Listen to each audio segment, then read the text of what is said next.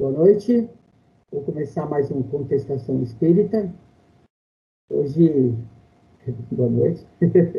Hoje o, o tema é sobre mediocridade. Né? Vamos ter assuntos extremamente interessantes logo depois da vinheta.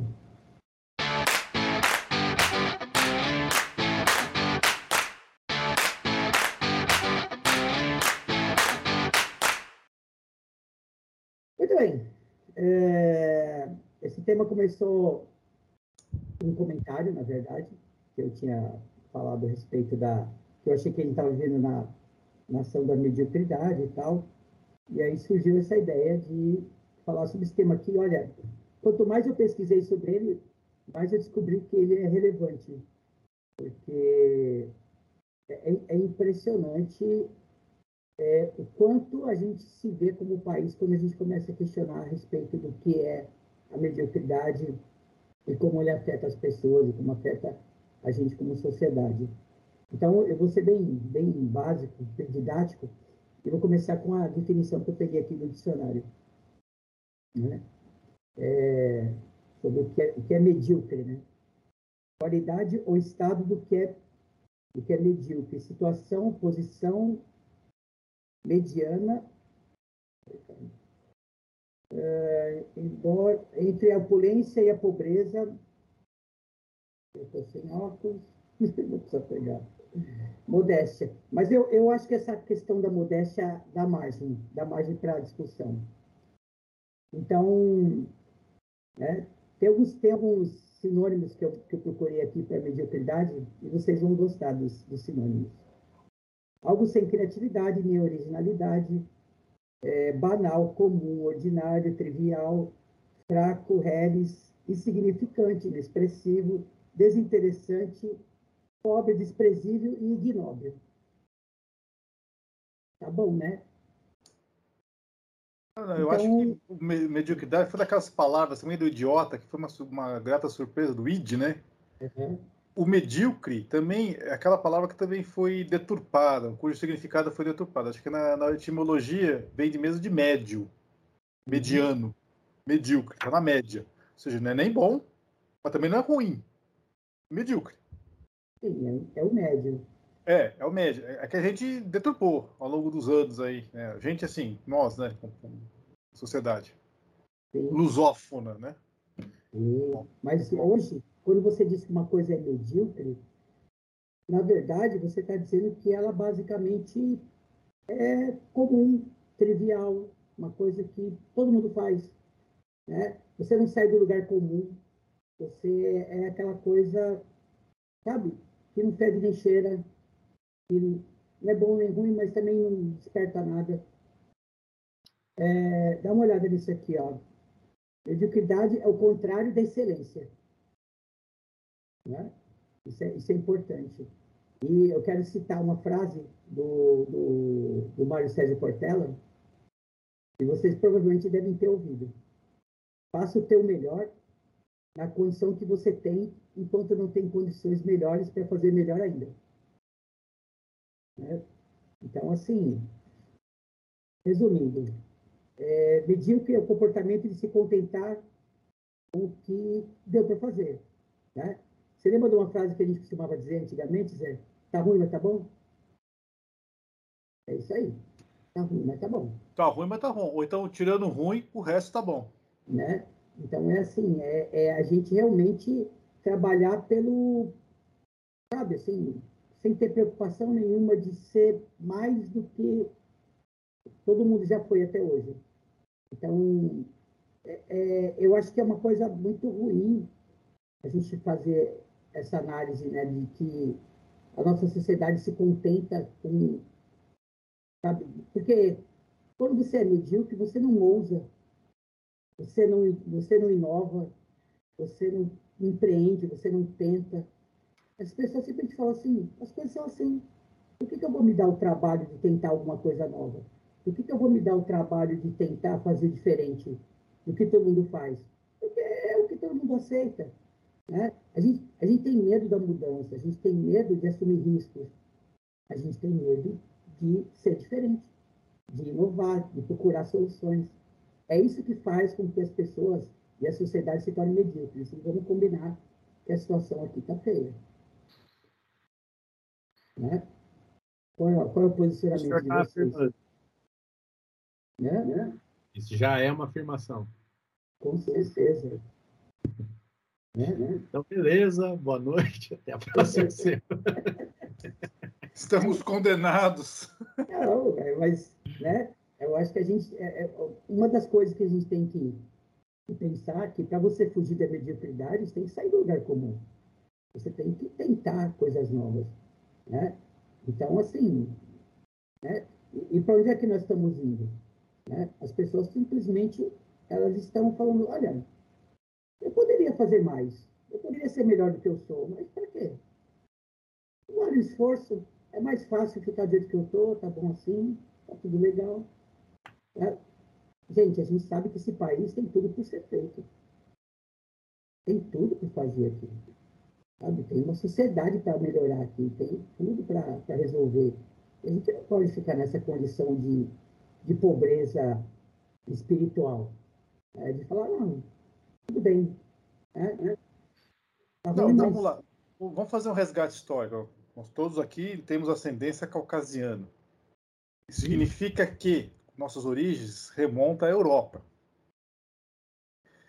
Assim, eu, é, eu fico assim, até, eu faço isso meio que uma piada, né?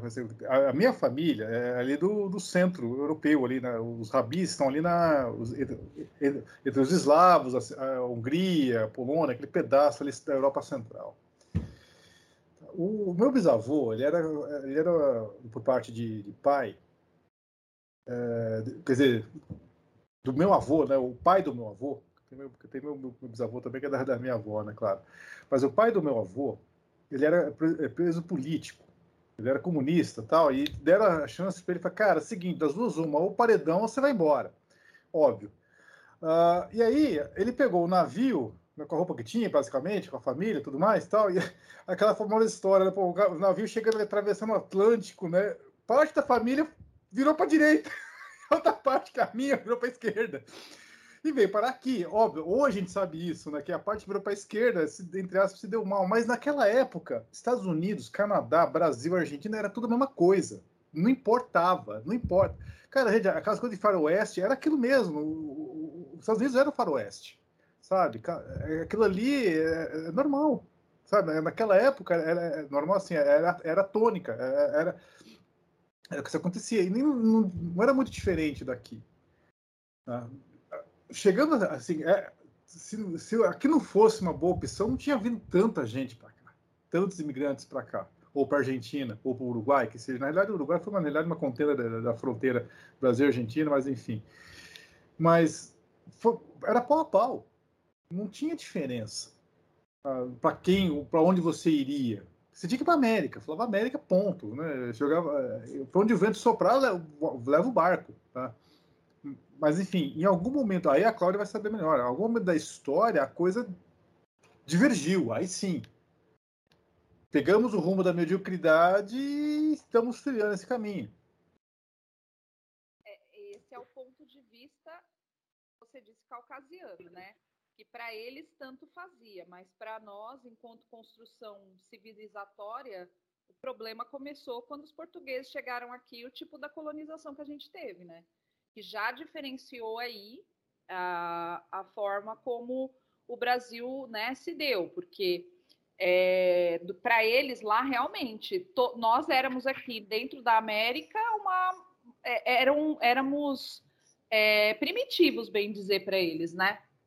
Mesmo para quem vinha, como os Rabi ou os Trautmann ou sei lá mais quem, para eles era realmente o, meu, eu tive um dos meus bisavós que vieram da Espanha, ficaram um pouco na Argentina, não se deram bem, vieram para o Brasil. Então eles experimentavam também um pouco disso, né? Dessa, dessa, é, dessa, desse, assim, dessa acolhida e, e da, do país, enfim. Mas é, Pio, eu... il, Pio il tirati, Pio il tirati. Isso, isso. É. é. Mas que? É. E, e, na verdade, assim, sabe, eu, eu vejo que eu tava, a gente estava tava falando sobre a política, sobre a história do ponto de vista mais recente agora, né, da, da, da construção dos direitos civis, aí a gente estava falando sobre as constituições do Brasil e tal, e aí você vê, gente, o quanto que a gente, a gente, é, a, a nossa democracia, a nossa república, ela foi, ela foi criada por militares, percebe? É, então, assim, é, isso tudo num golpe, justamente porque Dom Pedro II não conseguiu segurar mais a escravidão. Então a elite se volta contra ele e fala assim, amiguinho, tchau. E aí apoia lá os militares que também já tinham alguns, algumas pautas reivindicatórias Olha, lá, né? Reza, reza, a lenda, reza a lenda que o Deodoro era amigo íntimo do Dom Pedro. Hum. Que tiraram o Deodoro com febre da cama no 15 de novembro. Ó, Deodoro, vai ter que ir lá, você que é o cara maior aí do exército, vai ter que ir lá proclamar a república. Que Diz a lenda que ele estava tão febril, tão febril, que na hora que ele pegou, tirou a espada e gritou: Viva o imperador! Eu falei: Não, Deodoro, viva a república. Diz a lenda. Entendi. Então, assim, na verdade, é, a, gente, a gente constrói o nosso primeiro conceito de, de nação republicana, ela vem de uma ideia de simplesmente tirar o, o império, mas não é porque eles porque queria que tivesse uma, uma construção social e pautada na igualdade, nada disso, né? Eles queriam simplesmente tirar o, o, o, império e tomar o poder. E a única forma de tomar o poder era colocando uma república, porque eles não podiam se autodenominar imperadores, né? Então, é, aí já começa, né? Aí você tem toda uma influência do coronelismo, né? Que até hoje no Brasil é isso, né? A gente tem. Ah, não tem? Tem. Tem voto de cabresto, tem coronelismo, tem tudo. E aí você chega na parte do golpe militar e você é obrigado a ouvir aluno dizendo que não existiu ditadura, não. Que a ditadura, na verdade, foi, os militares tomaram poder porque o, Bra o Brasil estava virando comunista. Aí você hum. fala assim, meu Deus, isso você tá, eu estou falando de uma criança de 10 anos tá? Que lógico, tem essa visão por influência familiar, né? Então, assim, é, é, é o que eu falo, né? É muito mais fácil você criar uma retórica dizendo, ah, não, não foi assim que aconteceu. Porque aí ela, eu falei, pra, aí eu fiz uma pergunta, falei assim, mas de onde você tirou isso? Né? Eu li, ah, você leu? E onde? Ah, eu li num livro. Ah, que bom que livro. Ah, um livro de um, de um, de um oficial, ela fala do, do cargo, aí eu falei assim, sabe o que seria bom para você? Ler do ponto de vista de quem está do outro lado, porque daí você pode até continuar com a sua com a sua visão, mas aí você teve uma ideia, né, do, dos dois lados. E aí eu, eu percebi o tempo inteiro que tinha alguém ali do lado dela instigando ela a fazer pergunta para me fechar. Entende? talvez pegar minha fala e, e usar aí, que vocês sabem que está cheio, né?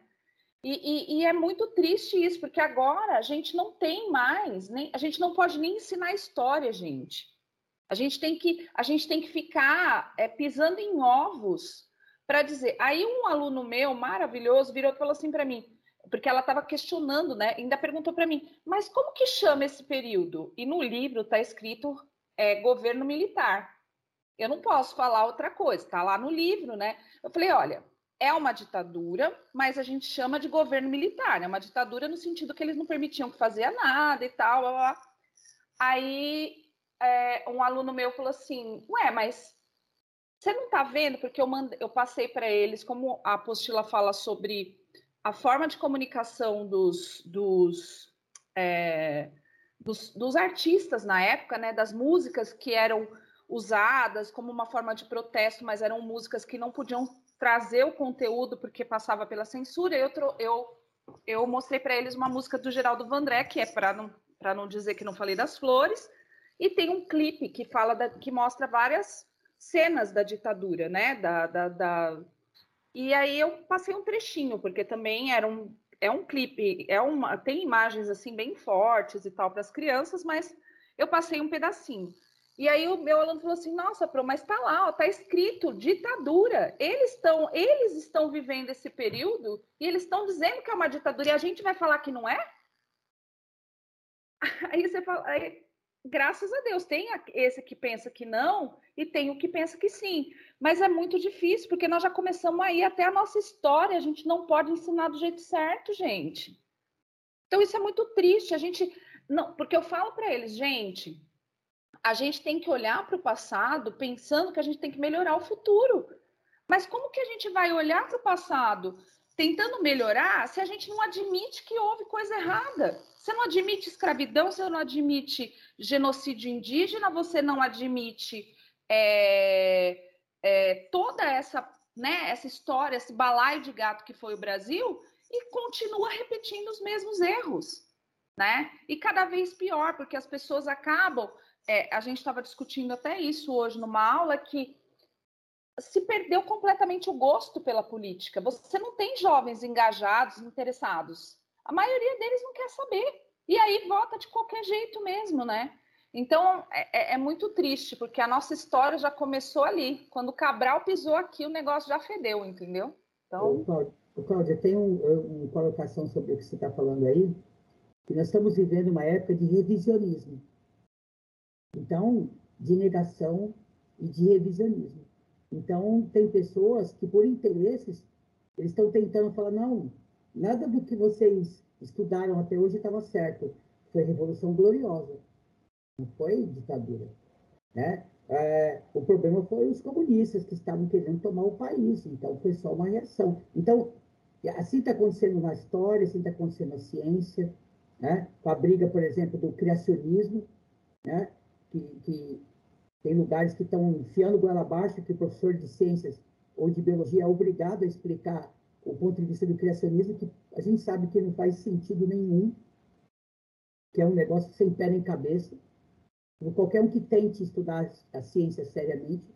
Então, mas isso é um movimento, e, e amarrando com, com, o tema, né, que está procurando, revisi que está revisionando, né, que está procurando mudar a percepção das pessoas a respeito da, das coisas, com um objetivo claro, político muito claro por trás disso. Eles têm um interesse em essa questão da política, por exemplo, que você falou. É, eu estava lendo que a diferença do. do não estou falando isso para fazer campanha eleitoral pró a favor de ninguém, mas só para vocês entenderem. A diferença de votos entre o, o, o, o Haddad e o Bolsonaro foi de 11 milhões. 11 milhões? É. E teve 44 milhões de abstenções. Então, isso significa que o, o Haddad teria ganho? Não necessariamente. Mas olha só o peso que essa propaganda do a política não presta, nada funciona, o que, que você vai fazer? Nada vai mudar, tudo está uma porcaria. E essa visão é medíocre. Sabe? Ah, por que, que eu vou me esforçar em tentar escolher um? Se vai ser tudo uma droga, se vai ser tudo uma porcaria, nada vai mudar. Nada vai, vai, vai acontecer. Então, você, se, sabe, vote, vote nulo mesmo. O voto nulo nada mais é do que você dizer, olha, eu estou querendo que os outros escolham por mim. Isso é medíocre. Né? Acho que a Carla quer falar. Manda. Eu até perdi tanta coisa. É... é difícil a gente falar da história, né? Porque, assim, como a Cláudia falou, tem vários, vários posicionamentos. E, para quem não sabe, fica perdido.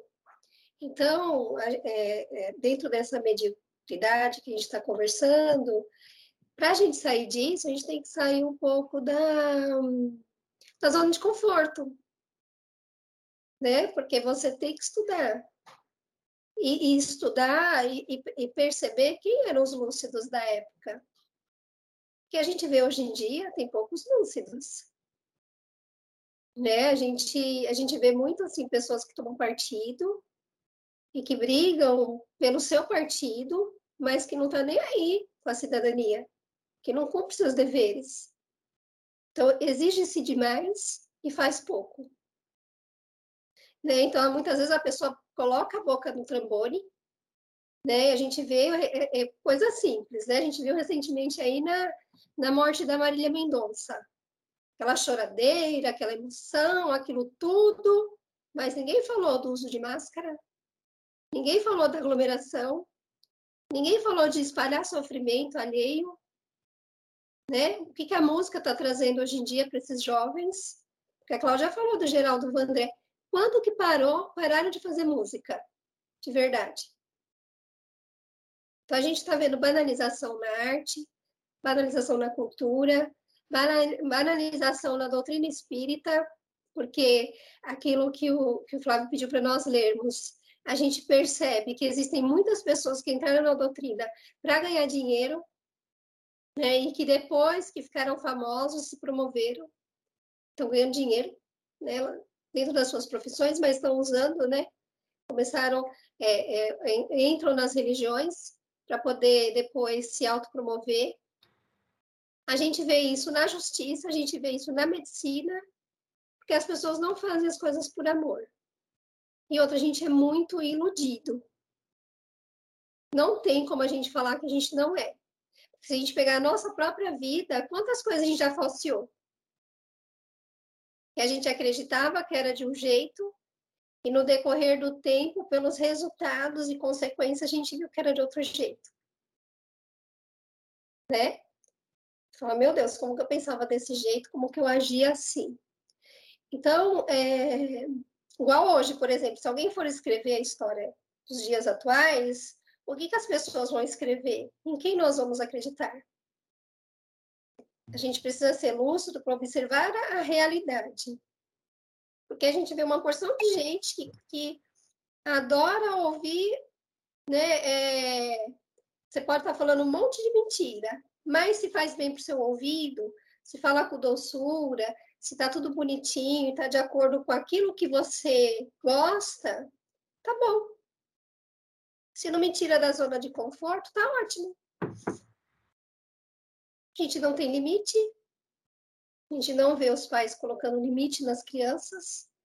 Existem inversões de valores, onde a, a, a gente percebe pessoas que estão em é, sendo totalmente desvalorizadas, né? Pai, mãe, mulher, homem, feminino, masculino, pessoas religiosas fazendo piadinhas machistas.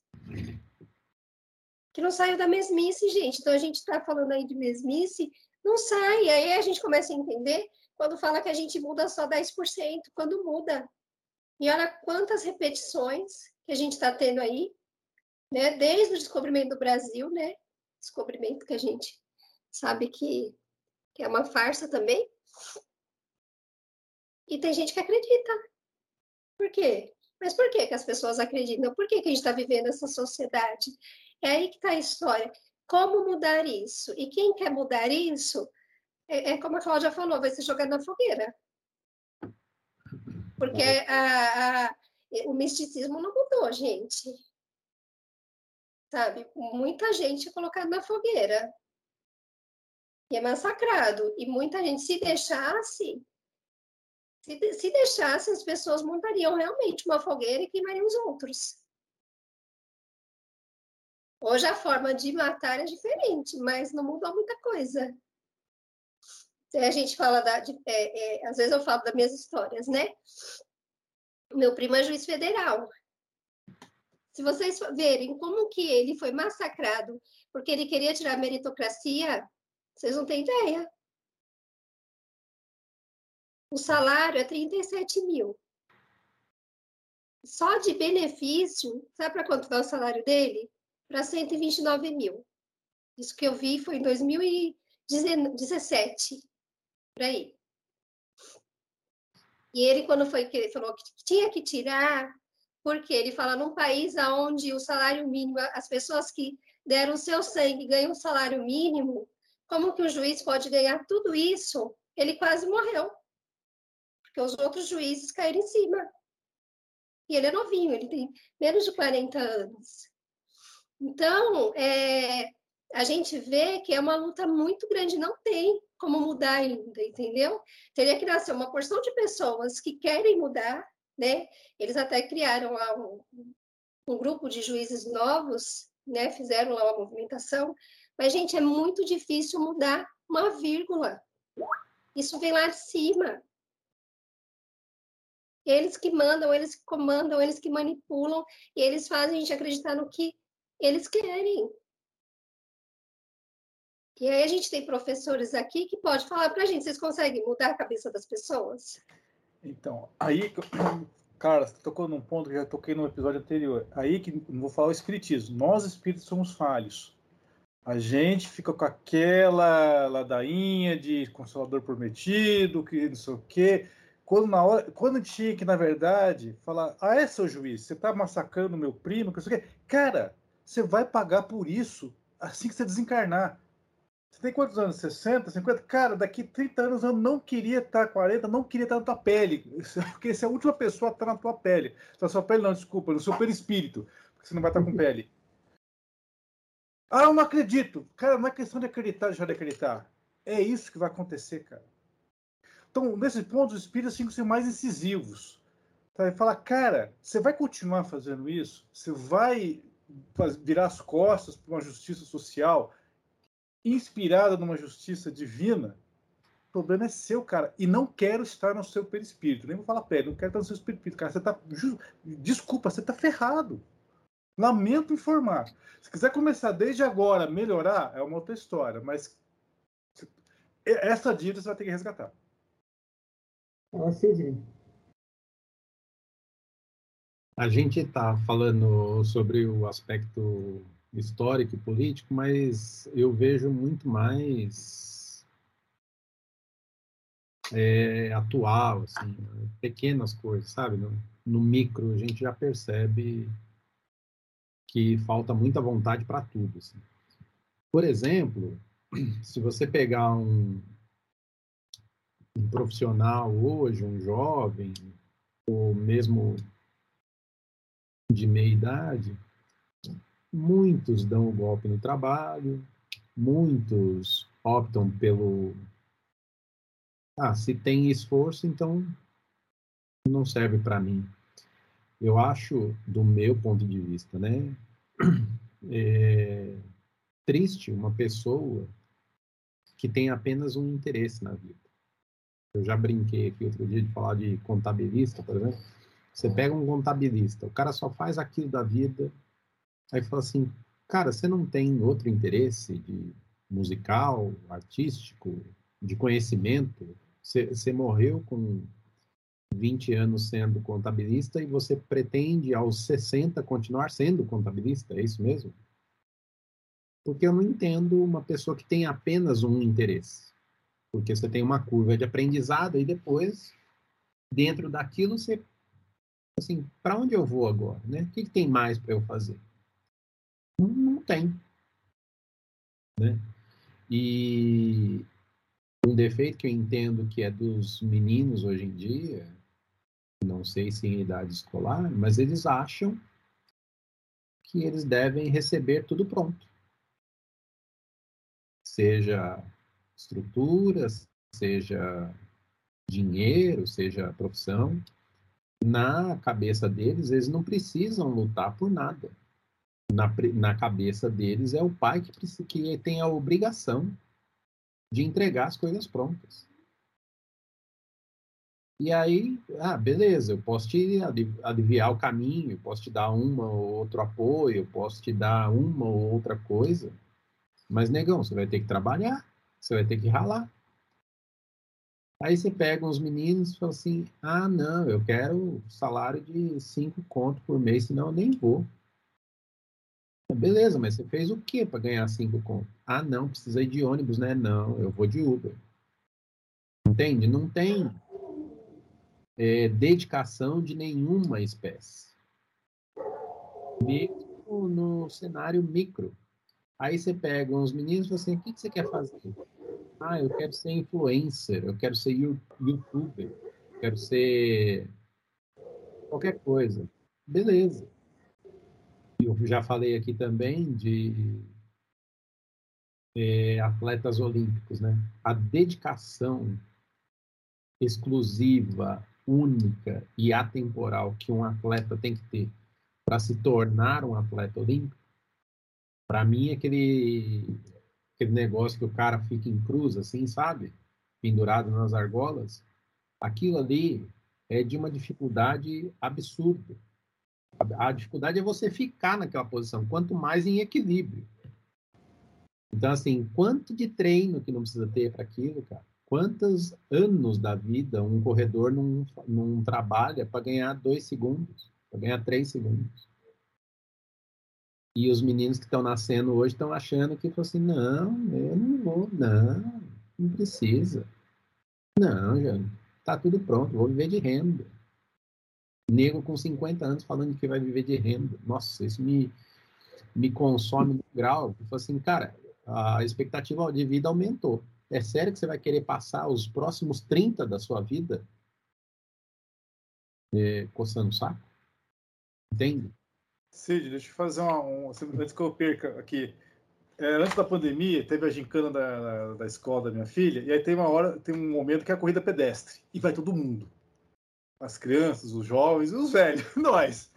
E a gente dando balão naquele monte de marmanjo, a gente passando os caras assim, né? Correndo de bueira. Não tava forçando, cara, eu tava só da minha. E os caras assim, os moleques 16, assim, se matando a língua, a língua no chão, aí chegamos na, na linha de chegada, no final, tinha os, os, pais que são colegas meus, estavam conversando e tal, e eu falava alto de propósito para os moleques ouvir. É, porque na realidade não existe um, um, um, programa que você dá um download e sai correndo, né? Não tem um aplicativo para você sair correndo, você tem que correr, meu filho.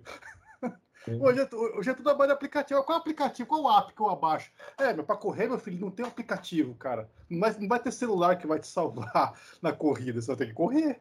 Exatamente. A, a mesma coisa funciona com as relações, né? As pessoas. Ah, eu quero. A, gente, a, Clá, a Clá, desculpa. A Carla vive falando sobre isso.